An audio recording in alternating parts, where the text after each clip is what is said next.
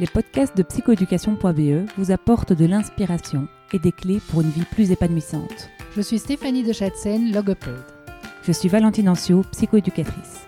Ensemble, nous avons créé psychoéducation.be qui organise des événements dans les domaines de la psychologie et l'éducation. Vous trouverez toutes les infos à ce sujet sur notre site www.psychoéducation.be. Bonne, écoute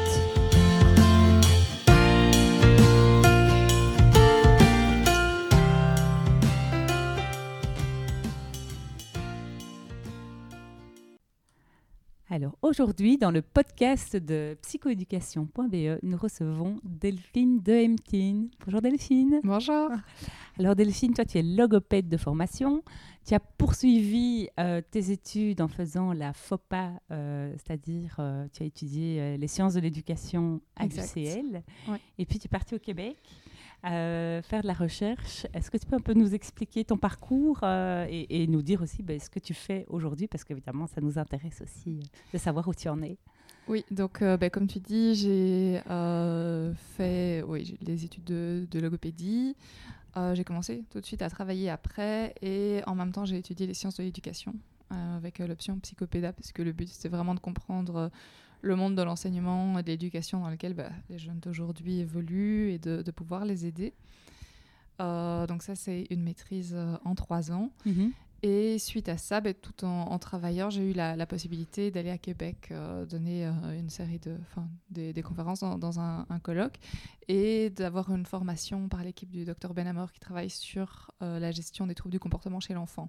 Donc là, c'est un programme un peu comme le programme Barclay où on travaille en prévention avec les parents euh, donc voilà, on a eu la formation pendant quelques jours euh, et les années suivantes, je retournais au Québec pour le travail, pour jouer au malin dont on parlera et, pour d'autres raisons professionnelles. Et c'était l'occasion chaque fois de, retrouver l'équipe du docteur Benamor et de, pouvoir bah, les suivre. Euh, on, a été, on est allé dans les provinces. Voir des groupes parentaux, pouvoir essayer d'aider les parents, c'était très chouette parce que, à l'inverse de ce qu'on a encore tendance beaucoup à faire ici, en Belgique, on agissait préventivement. Alors je dis on, moi j'observais et, j'étais vraiment là plus pour apprendre et, pour observer, mais, mais les chercheurs là-bas et, les psychologues étaient, étaient vraiment là dès, le début. En fait, ce sont des, des, des parents qui vont demander de l'aide parce qu'ils sentent que la situation commence à leur échapper. Mais elle n'est pas catastrophique, elle n'est pas hyper problématique. Les, parents ne doivent pas spécialement euh, être suivis, l'enfant n'a pas de trouble du comportement à proprement parler. C'est juste des parents qui commencent à se sentir dépassés. Et malgré tout, ben, on, entend leurs demandes, on entend leur mal-être, on entend le fait qu'il y ait besoin de quelque chose. Et donc, on leur permet d'avoir des groupes où ils peuvent s'exprimer, mais aussi des groupes où on va leur présenter plein plein d'outils. C'est hyper pratique. Enfin, en général, au Canada, ils sont très... Euh, très terre à terre et ils aiment bien outiller, ben, comme ce que mm. vous vous proposez. Et donc, on était là avec des vidéos, avec des mises en scène, avec euh, du, matériel, avec des tableaux, etc. Alors, euh, à les outiller. Mhm. Et, donc, c'était vraiment une approche intéressante parce que très différente de, de ce qu'on a ici. Euh, J'imagine bien. J'imagine bien. Pour avoir travaillé avec Lynn Massé, je, je, vois tout à fait le genre de programme. Comment s'appelle le programme de, du docteur Benamor? Alors, c'était le programme équipe qui se base sur le programme coop. Mhm. Donc, voilà, c'est tout le même genre de programme que Barclay.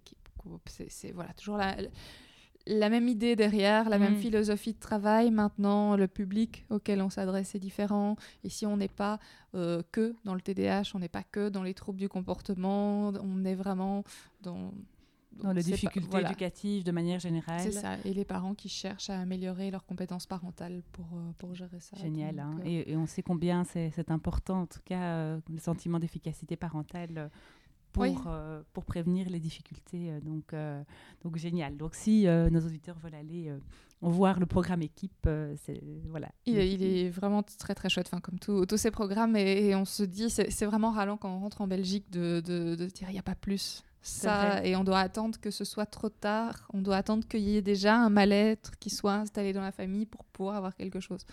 Donc euh, voilà, on a essayé de l'implanter en Belgique, Mais la différence entre la Belgique et le Canada, c'est les fonds et les subsides qui sont alloués. En donc, effet. euh, donc voilà, ça c'était. euh, Ouais, on a fait le même constat que toi également euh, en faisant des programmes pour parents, c'est vrai. ouais. Et donc, est-ce que c'est ce qui t'a donné envie de te lancer dans l'éducation ludique? Parce que donc, tu nous as fait une conférence extraordinaire la semaine dernière sur le sujet. Est-ce que c'est, ça a été le- le point de départ de, de ton envie de développer ça? Alors, euh, le jeu, en fait, je l'ai dans ma pratique depuis le début. En tant que Mhm. logopède, on utilise beaucoup le jeu parce que comme on a des enfants face à nous qui sont de- en difficulté avec un apprentissage scolaire ou euh, avec le langage, avec la communication, ben, on peut pas y aller de manière frontale. Mhm. On peut pas lui dire t'arrives pas à lire, allez viens, on va lire ensemble ou à faire des exercices. On- Enfin, on peut, mais c'est pas ce qu'on fait. On essaye d'utiliser le jeu pour débloquer, pour entraîner les compétences qui sont déficitaires ou qui fonctionnent pas bien, de, de manière à ce que ce soit plus ludique et agréable pour l'enfant. Donc le jeu, je l'utilisais déjà en tant que logopède. En tant que psychopédagogue, j'utilisais beaucoup avec les enfants qui étaient en décrochage, avec les enfants qui avaient des, des difficultés à l'école, à se sentir bien, etc. Ben, on l'utilise pour les aider à, à dépasser tout ça. Euh, je l'avais vu aussi dans toutes ces familles, dans toutes ces prises en charge, qu'on parlait de l'importance de, de passer du temps. Et donc, la connaissance théorique, je l'avais. Maintenant, je veux dire, dans le day-to-day, au quotidien, ben, être maman, être professionnelle, courir de droite à gauche, faire toujours plein de choses, euh, c'est pas pour ça que la connaissance théorique, je me l'appliquais à moi-même.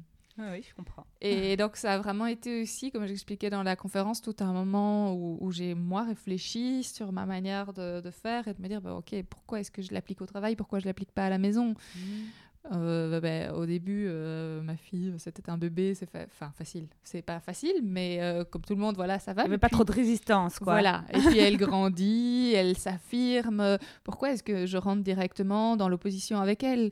Pourquoi est-ce que j'applique pas ce que je dis à, à- à mes patients? Alors là, je dresse un peu un tableau noir. hein. Il y avait plein, plein de, de super bons moments aussi, mais ça a quand même euh, suscité une réflexion chez moi de, me dire bon, je travaille énormément, mais je passe aussi énormément de temps avec elle. J'ai toujours essayé vraiment de bien garder euh, le temps avec Charlotte. C'est le temps avec Charlotte. Point.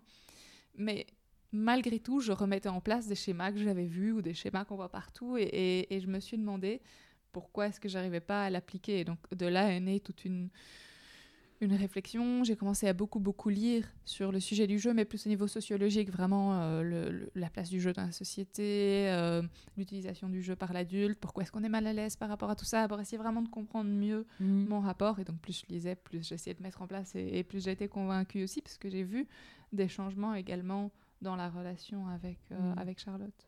Et donc, ce que, ce que tu euh, dis, c'est que finalement, l'idée, c'est pas. Alors, ça peut évidemment de se dire, on rentre à la maison, on sort un jeu de société, hein. on Mhm. peut le faire, mais parfois, on sait que pratiquement parlant, au quotidien, ben, il y a un repas à faire, des bons à donner, et que, euh, ben voilà, sortir euh, un plateau de jeu à 5 heures du soir, enfin, en semaine, pour moi, en tout cas, ça paraît compliqué, Ouais. Euh, même s'il y a des petits jeux qui prennent beaucoup moins de temps et que ça vaut la peine euh, Mhm. parfois de, de se dire, on fait une petite partie euh, de double ou, ou, ou autre euh, jeu super chouette Mhm. qui peuvent durer 5-10 minutes. Donc ça peut être évidemment intéressant.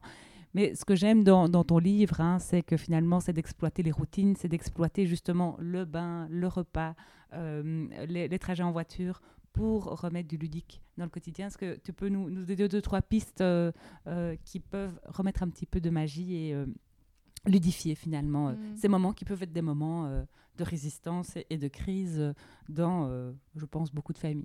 Et moi, moi y compris, hein, je, je ne suis pas épargnée. Ah non, mais et, et- et- et moi aussi, et, et tout le monde. Et justement, c'est ça que, que je faisais, c'est d'essayer de me dire, ben voilà, où est-ce que pour l'instant c'est un peu plus compliqué? Parce que quand l'enfant grandit, c'est pas toujours compliqué au même moment. Mm. Il y a, il y a des, des périodes où ça va être euh, aller au bain. Alors là, c'est la crise, ils veulent pas. euh. Et puis il y a des périodes où aller au bain, c'est bien chouette, c'est l'éclate, ils sont contents, Mm. mais en fait, c'est s'habiller le matin ou c'est partir à l'école. Donc ça, ça change aussi. Et c'est se dire qu'il faut pouvoir être flexible et il faut pouvoir le repérer. Et, euh, et donc, c'est clair qu'il y a, il y a les jeux de société, il y a tout ce qu'on peut faire pour défroisser ces petits moments de tension et agir un peu préventivement. Euh, Il y, a- il y a tellement d'exemples, mais c'est vrai que pendant tout un moment, ce qui était compliqué, enfin, on habite, nous, loin de l'école. On a quand même euh, 35-40 minutes euh, de trajet. Et donc, bah, il y a- le matin, comme en plus on travaille tard, on est crevé, on est Mm. tous un peu euh, dans le gaz, et donc il faut se dépêcher. Et c'était toujours à ce moment-là qu'il y avait la résistance parce que elle, bah, euh, non, il fallait finir de manger, puis elle avait pas envie spécialement de se dépêcher, d'aller à l'école, et donc on sentait bien que c'était là qu'on s'énervait. Et ben, c'était une période où on a mis plein de petits jeux en place. Alors soit des jeux dans la voiture pour les donner envie d'aller dans la voiture parce que dans la voiture euh, on fera un bingo ou on fera parfois même des, bêtes, je dis entre guillemets, jeux de mots, euh, des euh, rébus, des devinettes. On a l'impression que c'est vu et revu et revu. Ben oui, parce que nous, on les a fait, mais pour les enfants, c'est neuf. C'est nouveau, tout à fait. C'est-à-dire euh, le premier qui voit une vache euh, ou une voiture jaune, mais elle est à fond dedans.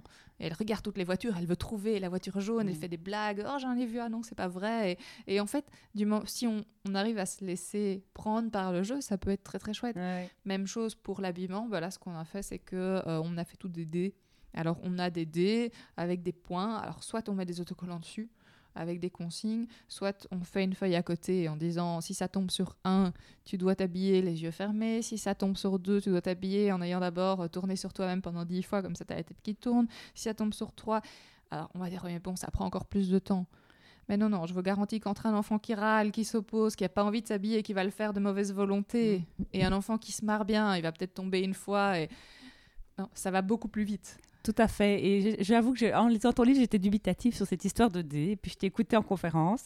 Et donc j'ai testé. Le lendemain, j'ai fait Allez, les filles, on s'habille les yeux fermés. Ça a marché super bien. Ouais, C'est- On a, on a ri, c'était chouette, ça a dédramatisé le moment. Et en fait, la grande a embarqué très vite, la seconde qui résiste plus euh, a vu que l'autre se marrait. Et donc, euh, finalement, en effet, c'est un moment qui est de manière euh, générale un peu tendu, parce que pressé aussi.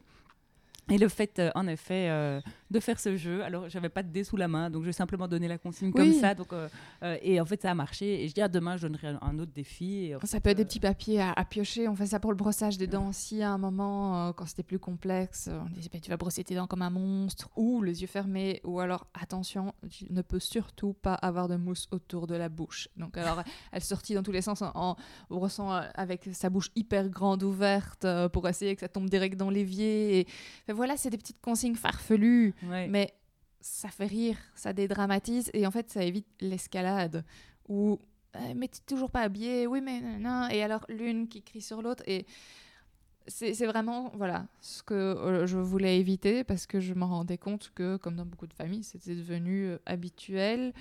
Et, et que je me disais mais il y y a moyen de, de- de faire autrement. Et c'est dommage. Et pourquoi je le fais pas? Bah, parce que j'ai pas le courage parce que mais en fait, au final, je me sens tellement mieux après. Elle s'est habillée, ça a été simple. On est dans la voiture, tout le monde est souriant. Je la Mhm. dépose à l'école et je vais au travail, je me sens bien.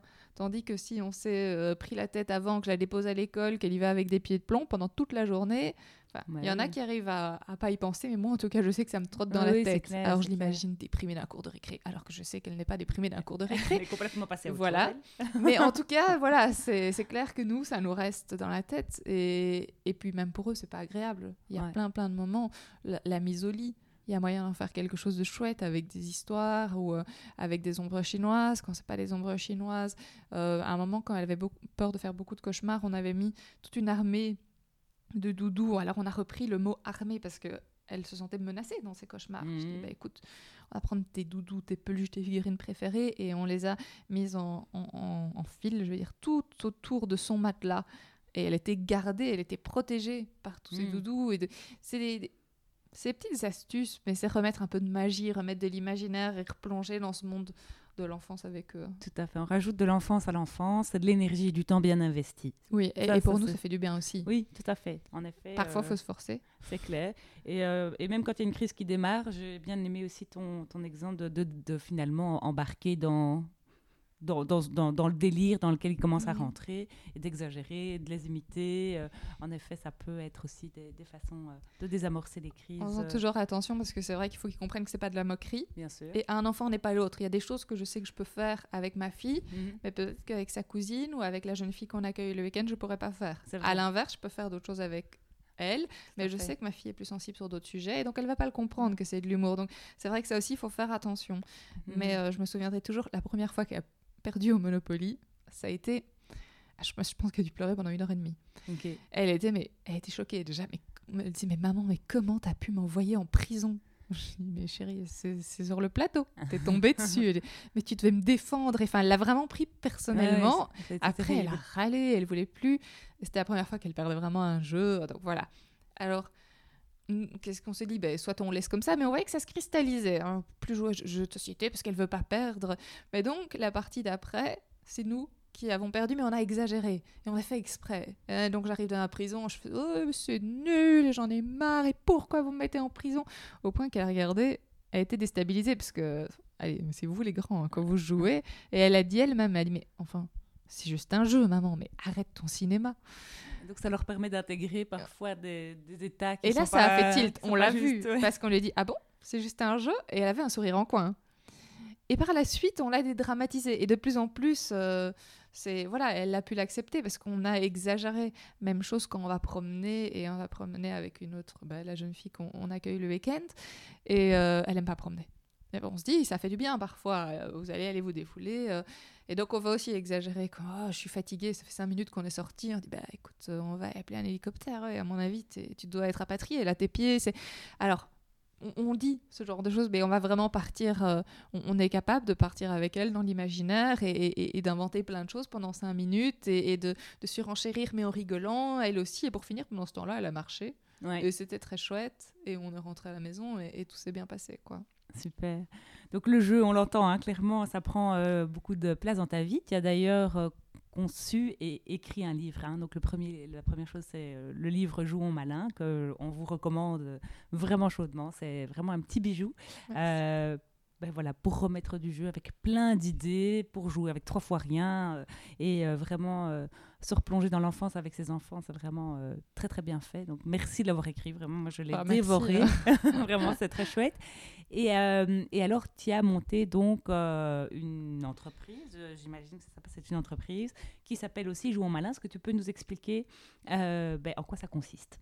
Alors, Jouons Malin, c'est euh, un groupe d'experts et de familles testeuses qui analysent les jeux, les jouets et les livres pour enfants qui sont vendus dans le commerce. Euh, le but étant de donner un avis objectif. On a tous eu l'expérience euh, d'offrir, enfin d'acheter cette magnifique boîte colorée qu'on voit dans un rayon, qui nous a coûté déjà pas mal d'argent. On arrive à la maison, on l'ouvre, et là, c'est la déception. Les cartes sont miniatures, la poupée ressemble à rien, ou, ou, euh, c'est une poupée, mais elle sait pas tenir le hochet qui va avec. Il faut mettre des grosses piles qui coûtent très mettre des cher. piles qui sont pas dedans. Ouais, le ça. train, il est censé rouler sur les rails, mais il est caduque. Et enfin, on a tous eu plein, plein d'expériences comme ça. Alors, dans le monde du jeu et du jouet, ben, quand on a lancé Jouons Malin, il n'y avait pas beaucoup d'informations objectives. Il y avait beaucoup de publicité. Ça, je pense que surtout en période de fête, on en trouve partout. Il y avait beaucoup de posts sponsorisés, un peu Instagrammeurs, influenceurs qui sont payés pour dire Oh, elle est vraiment trop géniale cette poupée ou ce livre, c'est le meilleur. Mais sans objectivité, sans vraiment travail de fond derrière pour savoir ce que ça valait. Et nous, ce qu'on voulait, c'était vraiment pouvoir offrir ça. Donc, on a développé des grilles de critères. On a plus, euh, plus que 100 critères par jeu, par jouet qui sont analysés. Évidemment, un puzzle, on l'analyse pas comme une poupée, on l'analyse pas ça non plus comme un jeu de société. Donc, c'est vraiment individualisé. On a regardé dans la littérature scientifique euh, que doivent avoir ces jouets pour être considérés comme de qualité, donc euh, au niveau de leur robustesse, au niveau de leur apparence, au niveau euh, de l'utilisation pratique, de la conception technique, euh, s'il y a des bruits, euh, quel est le nombre de décibels, etc. Enfin, il y a vraiment beaucoup Vous avez de été loin. Ouais. Et, et le but, c'était de pouvoir offrir cette information. Alors, on a des experts, donc c'est des personnes, c'est des logopèdes, c'est des psychopédagogues, c'est euh, enfin, des orthophonistes pour euh, Mm. ceux qui ne sont pas en Belgique. On a des kinés, on a des médecins, donc c'est tous des professionnels de l'enfance, de la psychologie ou de l'éducation. Et on a des familles testeuses. Alors, les professionnels, on voulait qu'ils aient, euh, aient une pratique professionnelle, parce qu'on Mm. voulait des gens de terrain, mais on voulait aussi des familles pour avoir l'avis des utilisateurs. Parce Mm. que parfois, en tant que professionnel, on va se dire, bon, le jeu est bien, mais quand même, la figurine de chien, la proportion est un peu grande parce qu'il a la taille presque de l'humain, alors qu'en fait, l'enfant est super content d'avoir sa figurine de chien aussi. Mm. Donc on pondère les notes, on a fait tous des, des algorithmes qui permettent de calculer des notes qui sont différentes euh, en fonction de la personne qui remplit Mm. les grilles. Et pour chaque jeu, chaque jouet, on va demander l'avis d'un expert minimum et d'une ou plusieurs familles testeuses également. On va tout combiner. On a euh, une photographe qui fait les photos euh, des, produits, de nouveau, pour savoir à quoi s'attendre, savoir ce qu'on aura dans la boîte quand on l'achète. Et puis, on a quelqu'un qui écrit, donc qui reprend toutes les grilles, qui reprend tous les avis et qui nous écrit le texte, tout simplement pour avoir une sorte d'uniformité. Au début, on demandait aux professionnels d'écrire, mais le, médecin va pas écrire comme euh, la logopède, qui va pas écrire comme le prof, etc. Et donc, on, c'était trop variable. Et donc, on a toutes ces personnes qui, travaillent ensemble pour pouvoir offrir euh, ben, un avis euh, qui peut être assez long. On sort le site, on a quand même jusque deux pages à quatre d'avis circonstanciés qui expliquent vraiment tout. Comme ça, ceux qui veulent vraiment savoir ce qu'ils vont acheter, parfois, vu le prix des jouets, c'est intéressant, Mhm. ben, peuvent le lire. Mais il y a aussi juste point positif, point négatif. Si on n'a pas le temps, on a le carrousel de photos pour vraiment voir ce qu'il y a dans la boîte et ça permet euh, aux parents, aux grands-parents, aux parrains, marraines, euh, mais aussi aux profs, à tous ceux qui cherchent à acheter ce matériel euh, ludique, éducatif et tout, ben, de savoir ce qu'ils vont acheter et de savoir si ça correspond ou non à leurs besoins. Donc c'est un véritable service que vous offrez aux euh, personnes euh, qui travaillent ou en tout cas qui sont avec des enfants. Euh, donc c'est vraiment super généreux de votre part. Et du coup, c'est un site internet qui s'appelle Ouais. Malin sur lequel on peut retrouver toutes ces infos. Oui. Alors, je ne sais pas si tu vas euh, répondre à ma question parce que je, sais que faire de la publicité, c'est pas du tout dans ton, euh, dans, ton concept euh, de diffusion. Mais voilà, on est en période de fête et puis voilà, c'est toujours intéressant. Est-ce que tu as un top 3 des jeux que tu préfères, que tu as envie de recommander ou si pas, euh, t'as pas envie de citer une marque, est-ce que tu peux nous dire c'est quoi euh, un bon jeu, quoi, quelque part euh, où on se trompe pas, où on se dit, euh, ben voilà, j'ai des enfants par exemple de 5 et 8 ans ou de 3 et 5 ans, voilà, qu'est-ce que je fais pour justement pas tomber sur cette poupée avec 100 piles, voilà. Ouais. Donc, euh, Alors le top, là ce qui est très compliqué, euh, je pourrais citer des marques vu qu'on reste tout à fait objectif chaque fois, euh, mais le problème c'est que ça va dépendre de l'âge des enfants. Parce si on passe sur, euh, allez, je vais, je vais dire entre euh, 7 et, 7 et 10 ans. Entre 7 et 10 ans. Alors il y a un très chouette petit jeu de société qui s'appelle Zombie Kids. Alors Zombie Kids, c'est, je ne saurais pas citer par cœur le nom de la maison d'édition, mais Mm. on peut le, trouver facilement. Le, le principe, c'est que c'est un jeu qui va se dévoiler petit à petit. Donc, on, le but très vite, on a une école et des zombies qui veulent attaquer l'école. Nous, on est à l'intérieur et on doit la défendre. Maintenant, quand on dit comme ça, on parle zombies, etc. Le design, il est hyper moderne, mais il est hyper jeune. Les enfants adorent. C'est absolument pas gore. Enfin, vraiment, Mm. c'est très safe et c'est très chouette. Euh, le but donc c'est de mettre des cadenas sur les portes pour que les zombies ne rentrent pas dans l'école. Et Mm. pour ça, on joue de manière coopérative. Ah, c'est chouette. Donc euh, là, ben, on joue ensemble avec les enfants pour se répartir les pièces, sachant que euh, voilà, il faut euh, lancer les dés, savoir où on met des zombies, etc. Donc ça, c'est très chouette, surtout que chaque fois qu'on joue une partie, on va coller un petit autocollant, soit une feuille, une fiche de suivi. Et au bout de X euh, parties jouées, on peut ouvrir une enveloppe. Et donc, on a ce jeu qui arrive avec plein d'enveloppes dedans, mais qui sont scellées et qu'on peut pas ouvrir. Et donc, ça nous donne envie de de jouer. rejouer. Et ah plus on joue, plus on ouvre d'enveloppes. Et dans ces enveloppes, il y a des personnages supplémentaires. Et les personnages ont des pouvoirs euh, qui, qui, qui impliquent des, des choses plus faciles et plus difficiles. Euh, donc voilà, c'est un, un très chouette Donc ça évite jeu. finalement de se lasser, de dire Ouais. que voilà, on est dans la routine. C'est un jeu qui sont en train de faire continue. des extensions. Donc, euh, donc ça, c'est... Génial. Ben, en tout cas, tu me donnes envie. Voilà. C'est un, un chouette jeu. Et il n'est pas non plus très très long parce que je pense qu'en 7-10 ans, les enfants commencent à prendre goût Mhm. aux jeux de société. Mais si on vient avec des jeux qui durent deux heures, euh, voilà, Ouais, ça peut les lasser Ouais, aussi. ouais.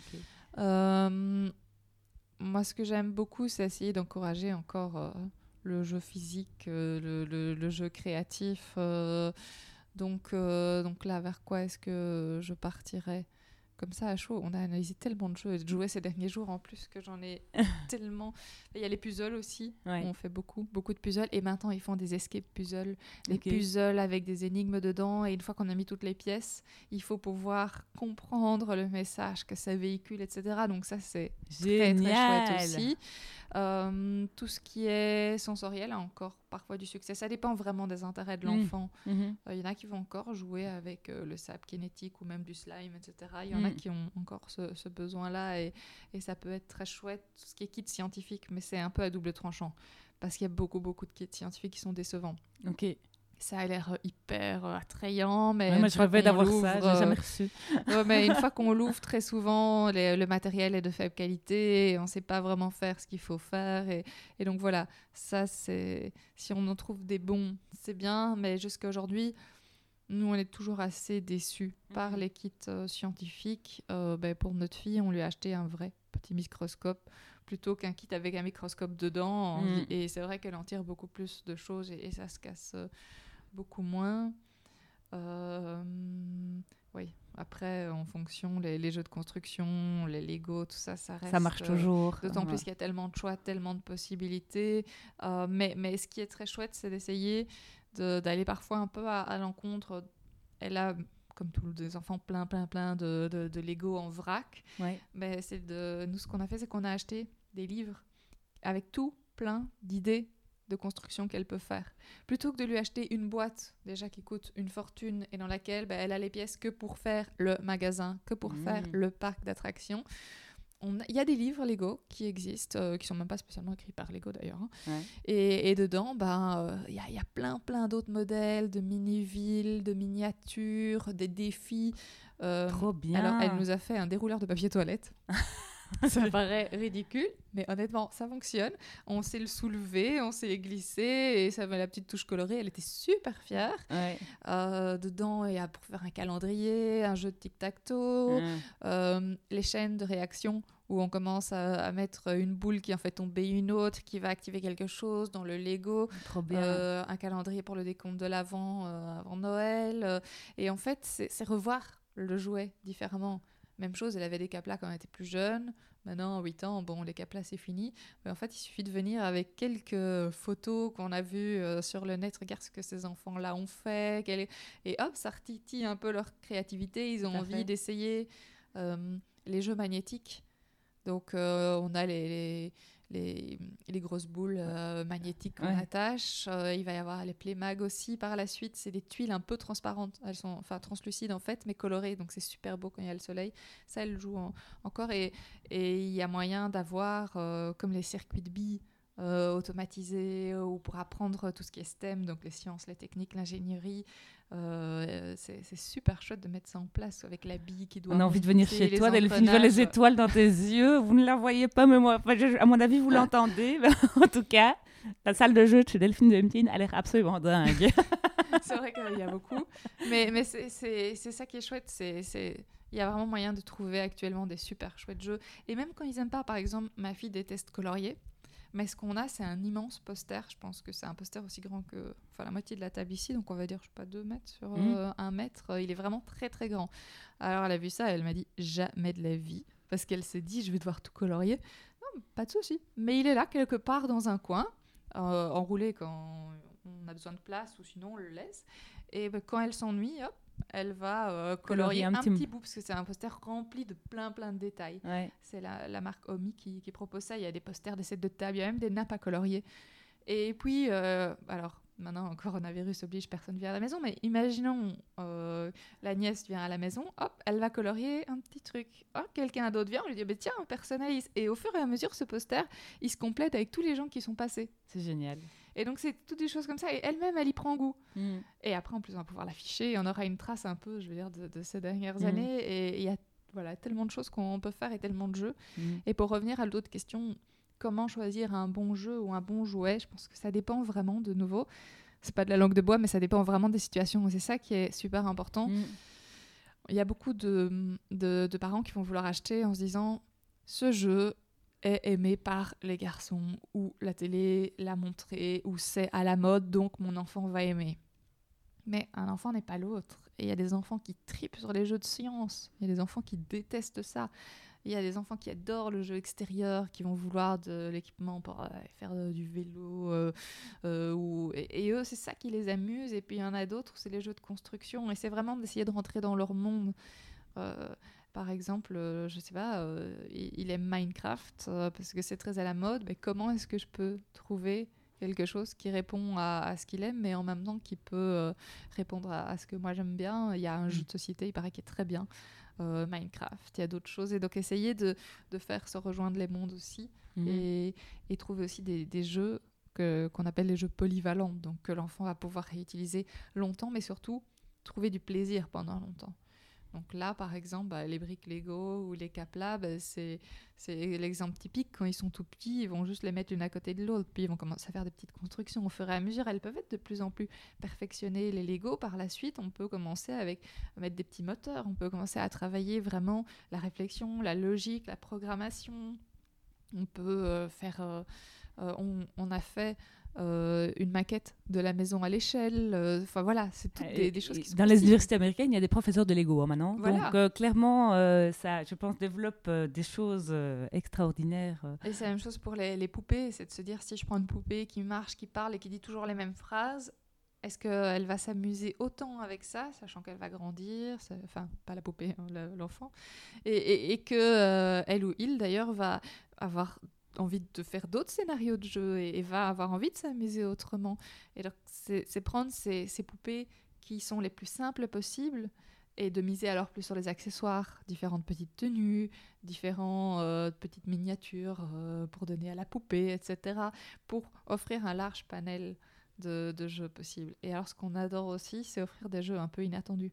Par exemple, euh, tout un moment, dans Jouons Malin, on improvisait un cabinet de vétérinaire. donc de nouveau, une table avec une nappe blanche, bah, là c'est la table d'opération. Des peluches, on en a touché les choix, bah, elles sont malades, il faut, il faut les sauver.